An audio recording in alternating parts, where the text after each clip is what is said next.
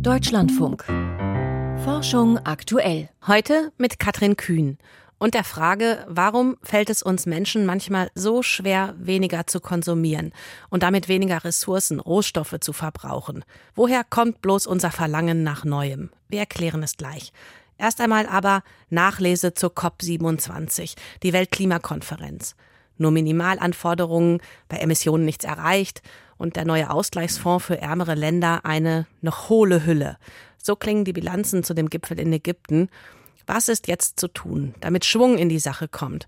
Was kann Wissenschaft tun, damit zumindest bisherige Klimaziele umgesetzt werden? Ich habe darüber heute mit Ottmar Edenhofer gesprochen, Direktor des Potsdam Instituts für Klimafolgenforschung. Jetzt geht es um die Frage, wie soll man denn das eigentlich machen? Wie wollen wir in der Zukunft leben? Und diese Debatte, die kann natürlich nie und nimmer eine Debatte in der Wissenschaft sein, sondern das ist eine Debatte, wo Wissenschaft und Politik miteinander agieren, für das sich Forscherinnen und Forscher viel besser rüsten müssten. Ein ungemein wichtiges Zusammenspiel und gleichzeitig ein ungemein schwieriges. Es gibt Bereiche, die man dann umsetzt, wo es dann also sehr schwer wird und wo Politiker dann auch das Risiko eingehen, dass sie nicht wiedergewählt werden. Ich nenne da mal so Stichworte wie eine City-Maut, um die städtischen Verkehrsemissionen einzudämmen, oder Lkw-Maut oder der CO2-Preis oder verschärfte Standards im Automobilsektor. Das sind Themen und Instrumente, deren Umsetzung für Politiker mit hohen Risiken behaftet sind. Und da kommen wir dann in Forschungsfelder wie zum Beispiel ja, Soziologie, Kommunikationswissenschaften, Psychologie letztlich auch oder auch ethische Fragen. Ist das vernetzt genug schon inzwischen? Nein, das ist noch nicht vernetzt genug, weil ich denke, da gibt es große Schwierigkeiten. Zum einen dass die, die einzelnen Sozialwissenschaften miteinander sprechen. Und Sozialwissenschaften haben ja im Gegensatz zu den Naturwissenschaften immer die Neigung, dass sie Dinge eher überdifferenzieren und dass sie gerne dann auch eigene äh, Communities bilden. In den Naturwissenschaften ist es ja so, dass der technische wissenschaftliche Fortschritt ja so geht, dass das Wissen allgemeiner wird, dass es kanonisiert wird, dass man dann eben auch sehr viel mehr Konsens erreicht. In den Sozialwissenschaften ist es sehr viel schwerer.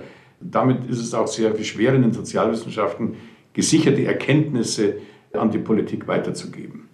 Aber woher kommt das? Hatte auch diese etwas klassischere Trennung Naturwissenschaften, Technik, Medizin früher noch einen Teil daran, also die direkt zu praktischen Umsetzungen in Krankenhäusern, im Autobau oder ähnliches führten? Und dass Sozialwissenschaften über eben sehr viel komplexere gesellschaftliche Zusammenhänge forschten? Also die Komplexität ist sicherlich ein Thema, aber das ist ein Angebots- und Nachfrageproblem. Also es gibt nicht das Angebot an Wissenschaft, das exzellent und zugleich relevant ist in ausreichendem Maß. Und die Nachfrage ist zwar manchmal gegeben, aber Politikerinnen und Politiker, die hören dann natürlich am liebsten dann auch die Ergebnisse, die sie unterstützen. Und so eine Ex-Post-Evaluierung von Politik, was hat funktioniert und nicht funktioniert, das hören Politiker überhaupt nicht gern. Aber Sie haben natürlich recht, es gibt ein wissenschaftsinternes Problem, nämlich das Problem der werturteilsfreien Wissenschaft, die, die säuberliche Trennung von Fakten und Werten. Und diese philosophische Grundoption des Positivismus, die ist immer noch in der Wissenschaft virulent und lebendig und Deswegen haben auch viele Wissenschaftlerinnen große Schwierigkeiten, sich dann auf Prozesse einzulassen, wo klar ist, dass Werte und Fakten so fein säuberlich nicht zu trennen sind. Wenn ich zum Beispiel ein Politikinstrument bewerte, dann geht es ja immer um solche Fragen, wie ist das Instrument effizient, welche Verteilungswirkungen hat es auf Haushalte, auf Industrie.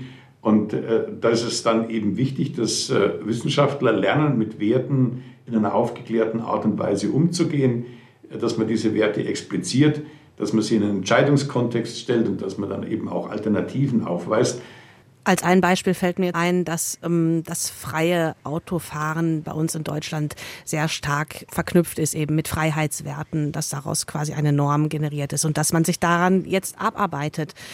Aber mal ganz ehrlich gefragt, sind denn alle Klimawissenschaftlerinnen und Wissenschaftler auch Politikberater?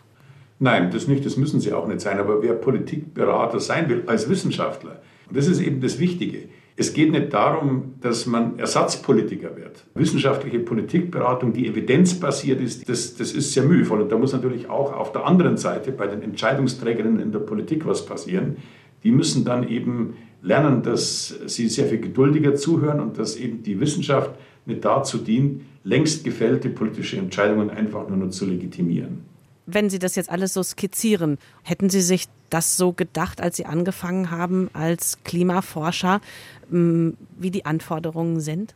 Nein, das hätte ich nicht. Also, also ich kann mich noch gut erinnern, als ich vor 20 Jahren angefangen habe, mit einem Kollegen darüber nachzudenken, wie viele Ressourcen man eigentlich, fossile Ressourcen man aus dem Boden holen kann und wie die auf den Anstieg der globalen Mitteltemperatur wirken. Das war so ein Gedankenexperiment, das dann für die weitere Forschung für mich ganz zentral war, wo wir auch viele Fehler gemacht haben. Aber anzufangen, das Klimasystem zu verstehen, bis hin zur Frage, wie viele fossile Ressourcen im Boden sind und dann den Bogen zu spannen zur Frage, welche Politikinstrumente haben eigentlich äh, funktioniert, äh, zum Beispiel im Verkehrsbereich und dann mit Kollegen über Machine Learning äh, Forschungsprogramme aufzusetzen, um das herauszufinden, bis hin dann zu der Frage, welche Verteilungswirkungen hat der Gaspreisanstieg und die CO2-Preise. Das hätte ich mir nie gedacht und das macht natürlich auch den intellektuellen Reiz dieses Feldes aus. Es gibt da ja noch einen Player, den haben wir jetzt nicht angesprochen bisher, die Medien, sage ich jetzt. Ist das auch da eine Herausforderung, Interdisziplinarität, die Komplexität dieser Krise, nicht Einzelheiten zu beleuchten, sondern diese Vernetzung zu schaffen? Ja, also das, das ist eine Herausforderung, das ist aber auch eine absolute Notwendigkeit, denn wir haben ja vorher gesagt, also Politiker mögen etwas überhaupt nicht, wenn man also ihre Politik nachträglich bewertet, wissenschaftlich bewertet. Wenn es die Medien nicht gäbe, dann könnten wir darüber nie sinnvoll diskutieren. Wie wollen wir denn das eigentlich alles machen? Das Wie ist ja eine Riesendebatte und das ist aus meiner Sicht sogar die wichtigste Debatte. Denn das, äh, ob es ein Problem gibt und mit welchen Folgen wir im schlimmsten Fall zu rechnen haben, das ist wichtig.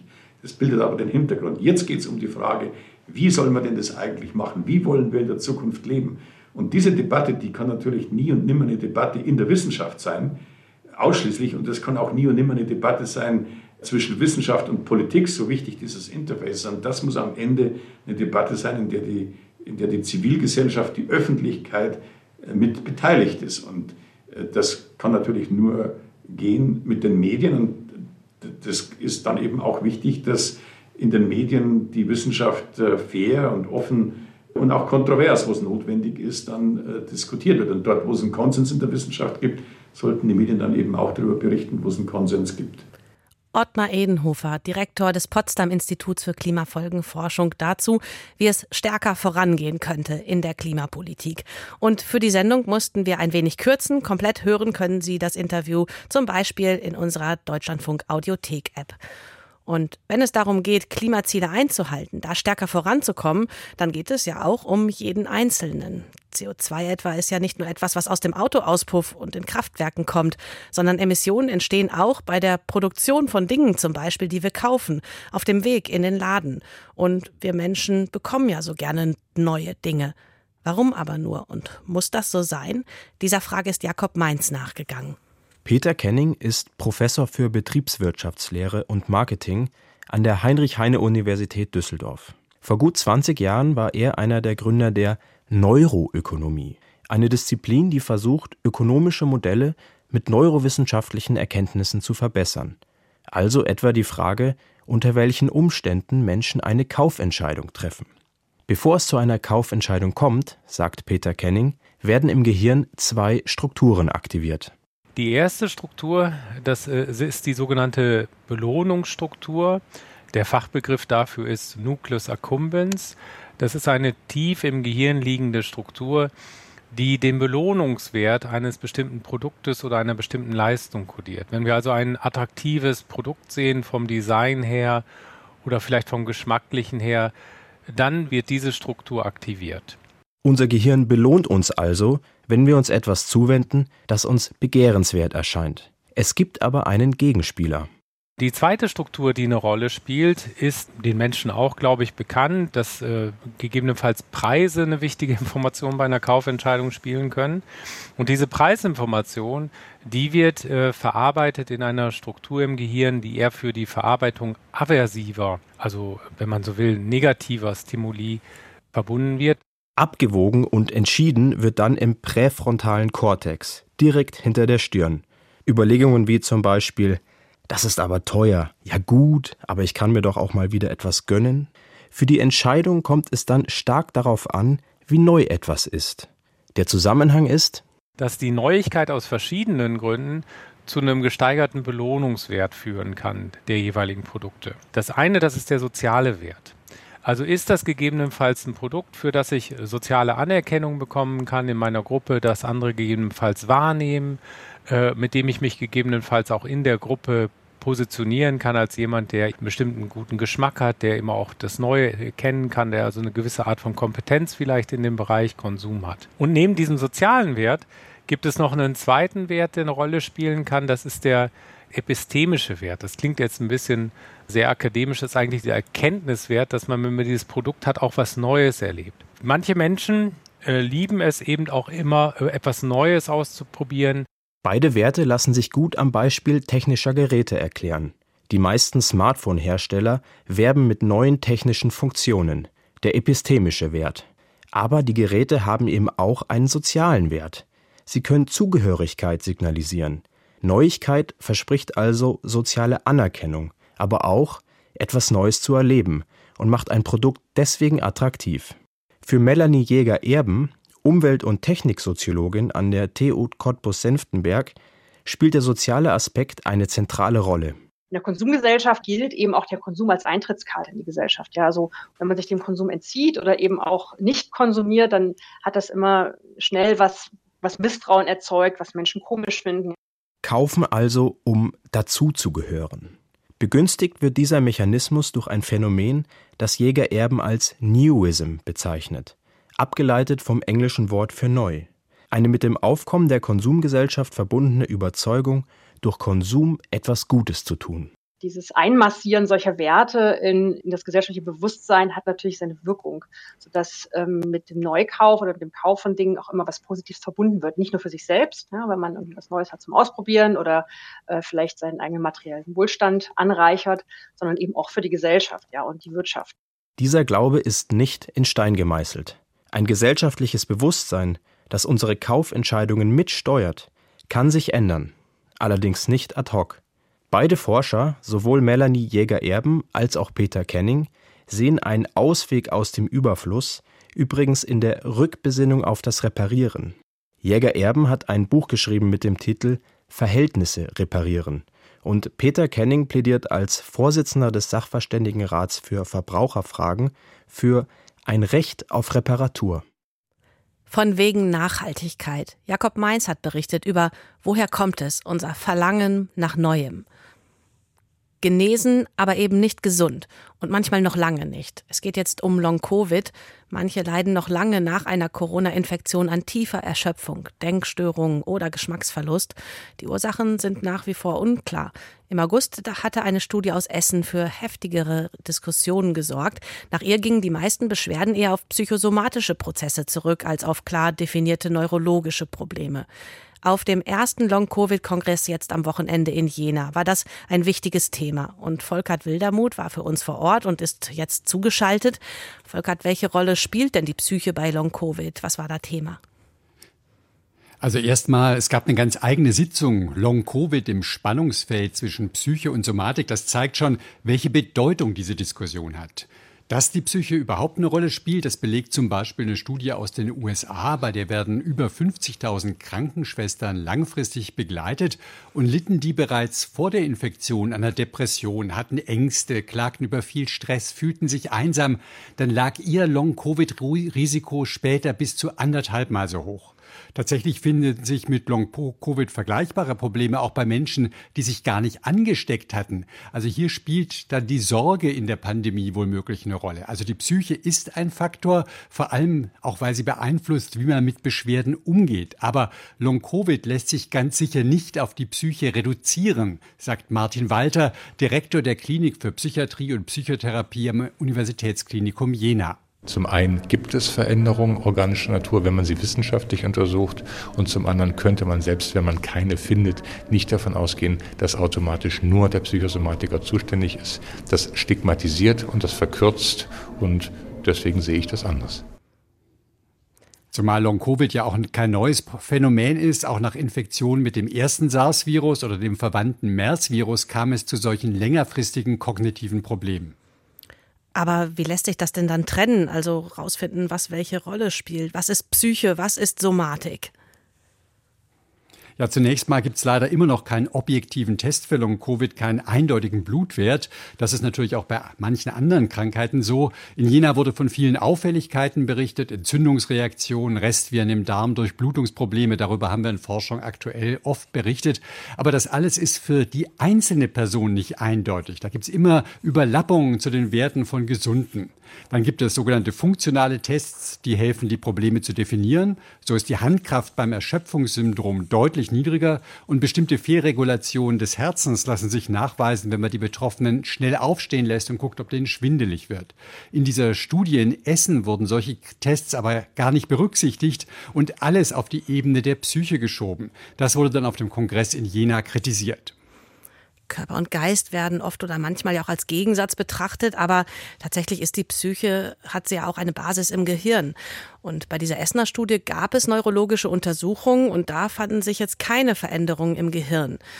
Da denke ich, Gedächtnisprobleme und geistige Erschöpfung oder auch Depressionen im Rahmen von Long-Covid sollten sich da aber doch dann auch nachweisen lassen, oder?